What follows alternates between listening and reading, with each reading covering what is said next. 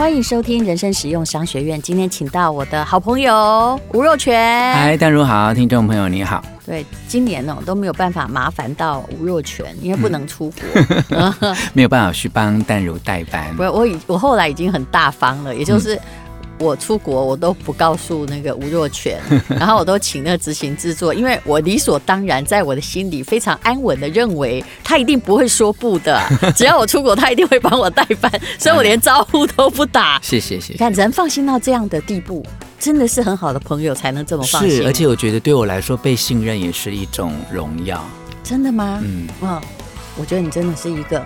很负责任的人，谢谢。嗯、有时候我真不希望有人这么信任我，但摊子也要去收。好了，那吴若权一直是一个很认真的人。他这一次呢，第一次来接受人生实用商学院的访问，嗯，他就要来告诉我们的题目叫做“为什么办公室里面充满着无能的家伙”。这是商学院里面公司治理的一块。其实那一块也是我在商学院读的比较不好的一块。我恐怕连会计跟成本都念得比这个有经验，哦嗯、为什么？嗯，因为公司人少，嗯、然后我也没有去过，就是说真正的跨国公司工作，所以没有办法。就感觉到公司治理是一件这么重要的事情。嗯，我们现在解释，你今天要教我们的叫做彼得原理。嗯嗯，好，先讲一下，这是因为我们淡如啊开了这个人生实用商学院嘛啊，那主要呢也是觉得我在念商学院的过程当中，我第一次来上节目就要讲一个影响我很深的概念。嗯、我大概是大学二年级念企业概论的时候，就读到这个彼得原理啊，他的意思就是说，每一个人啊都会被晋升到一个。你不适任，你没有办法胜任的位置上，各位想想看。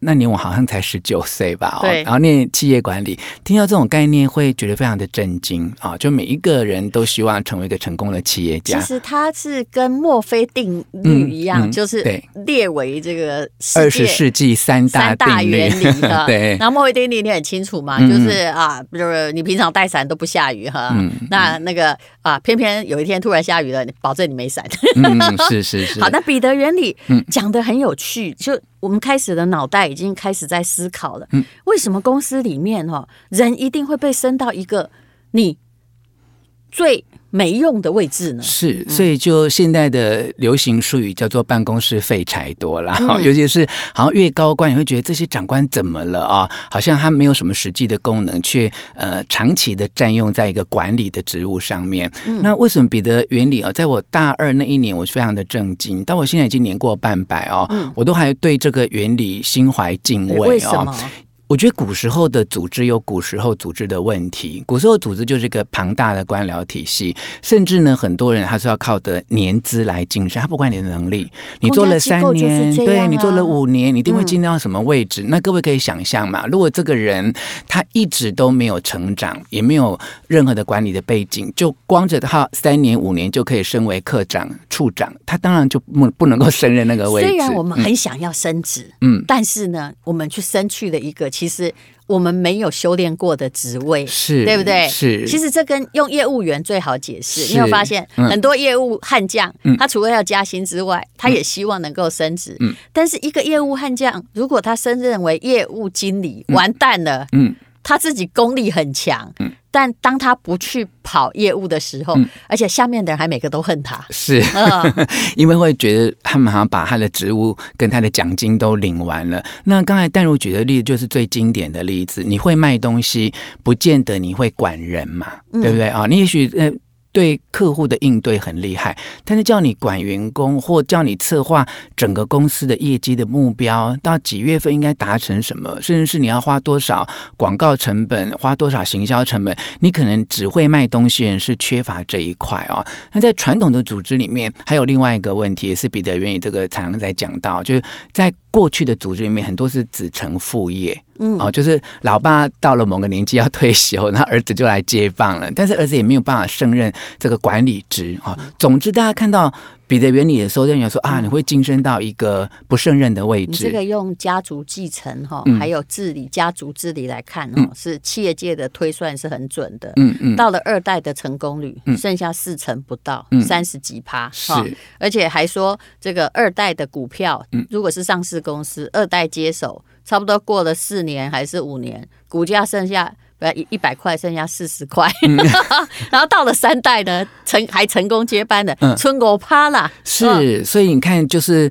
有这个先天性的问题啊，那在现在的组织里面，我觉得这个事情是更容易哈。那更容易原因有几个？怎么说？第一个原因就是，其实你有没有觉得现在的企业组织里面啊，就是会炒的有糖吃的现象，就是比以前更严重。因为以前还有一个官僚的制度，还有个规定，你几年之后才能够晋升。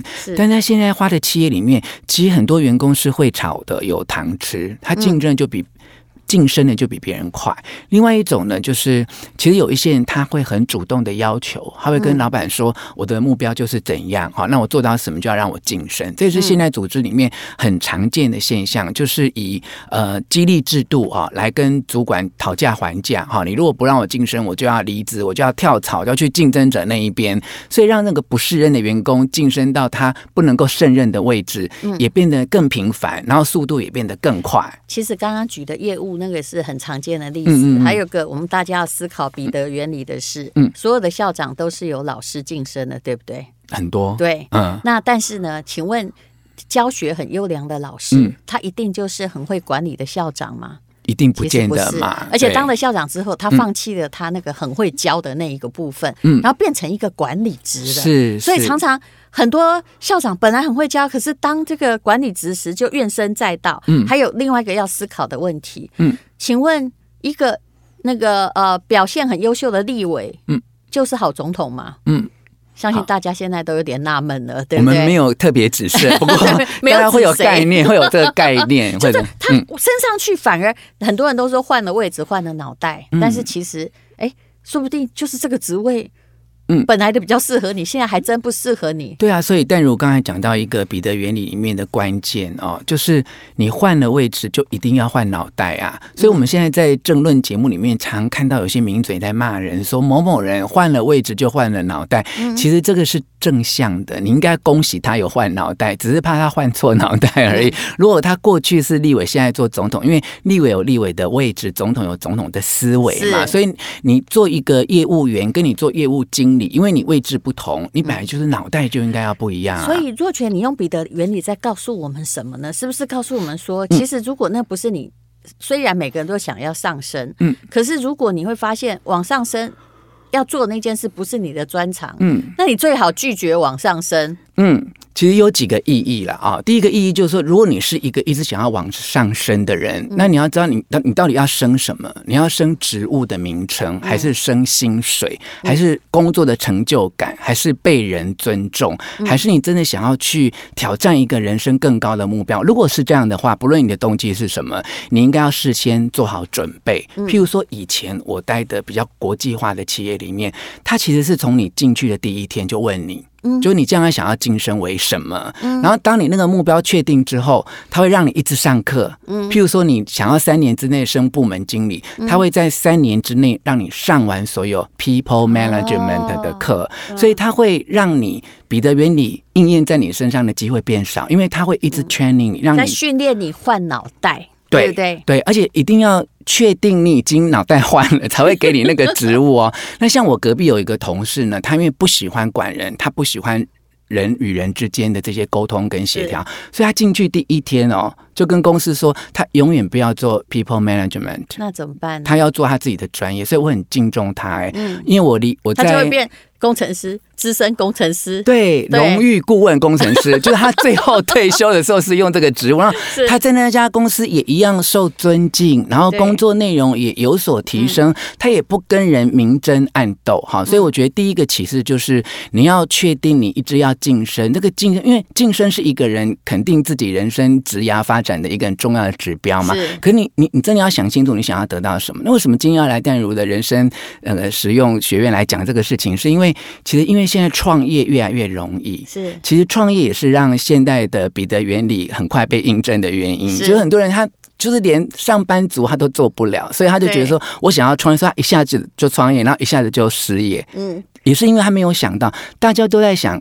晋升这件事情。可是彼得原理的真正的意义就是胜任。你到底有没有胜任这个职务啊？你看很多影剧圈，淡如也看过嘛，很多他就是做助理啊，买便当啊。嗯可是有一天他突然变谐星哎，后来还当节目主持人哎。那他其实有的也做不错哦。对，因为他从基层一直历练啊。可是有一些人他其实没有这方面的力量，那本来可能就是他的目标，他才来接近这一行。没错啊。那第二个要提醒大家，就是因为现在组织越会玩这种花招嘛，所以以前我经历过的事情，我觉得就千变万化哈。那个叫做明升暗降。或明升暗调，哈，譬如说我跟我同才之间有一些同事，他们就很急着要晋升到某个职务，可因为总经理就没退休啊，你就没有办法取代他的职务啊，所以他就可能会 create 一个部门的名称或 create 一个部门的功能，然后就说，哎，那你既然没有办法，因为我还在嘛，你没有办法当总经理，对不对？那你就去当什么研发副总啊，或是什么呃什么呃。职职校副总这一类的，那可是那个工作其实不是你能够胜任，他也知道你不能够胜任哦。嗯、可他会觉得说，你这么爱生啊，我就让你生，嗯、我就看你能不能做下去。哎、欸，这个其实在历史上有很多的东西是这样，像杯酒释兵权有没有？嗯嗯嗯嗯、那个故事也是差不多的啊。其实所谓释兵权，不是叫你只有回家吃自己，我其实给你一个更好的封号，嗯，但是我就是叫你把你的实际权利。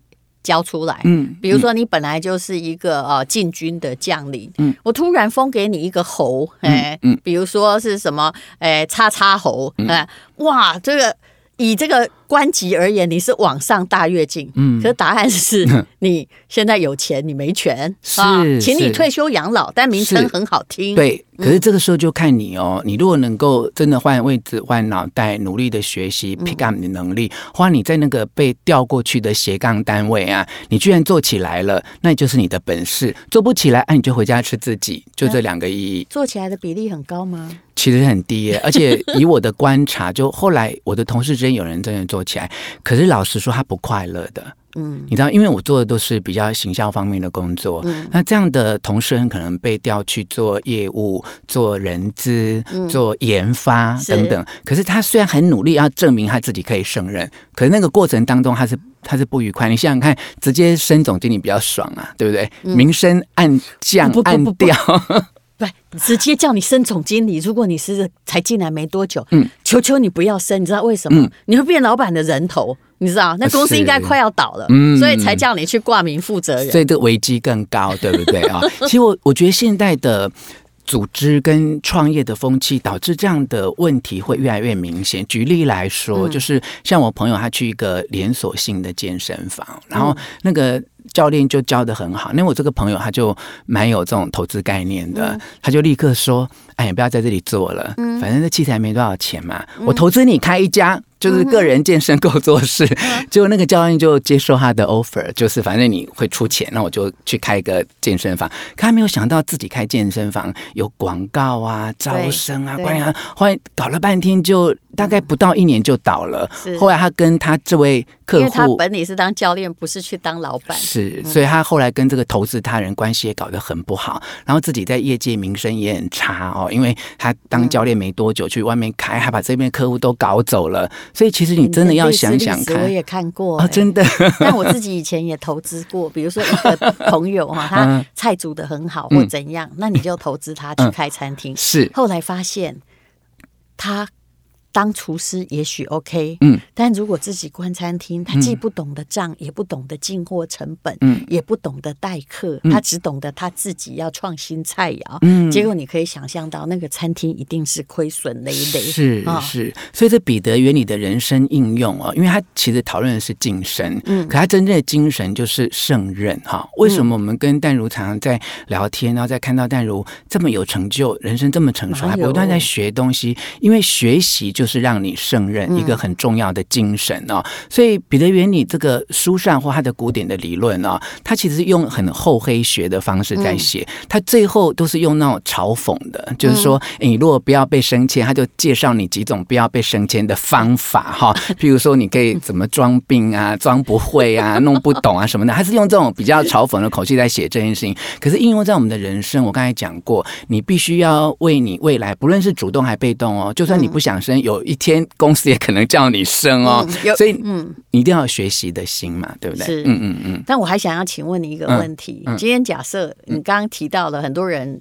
有时候就被裁员就出来创业，嗯嗯嗯，那其实我们后来看发现说。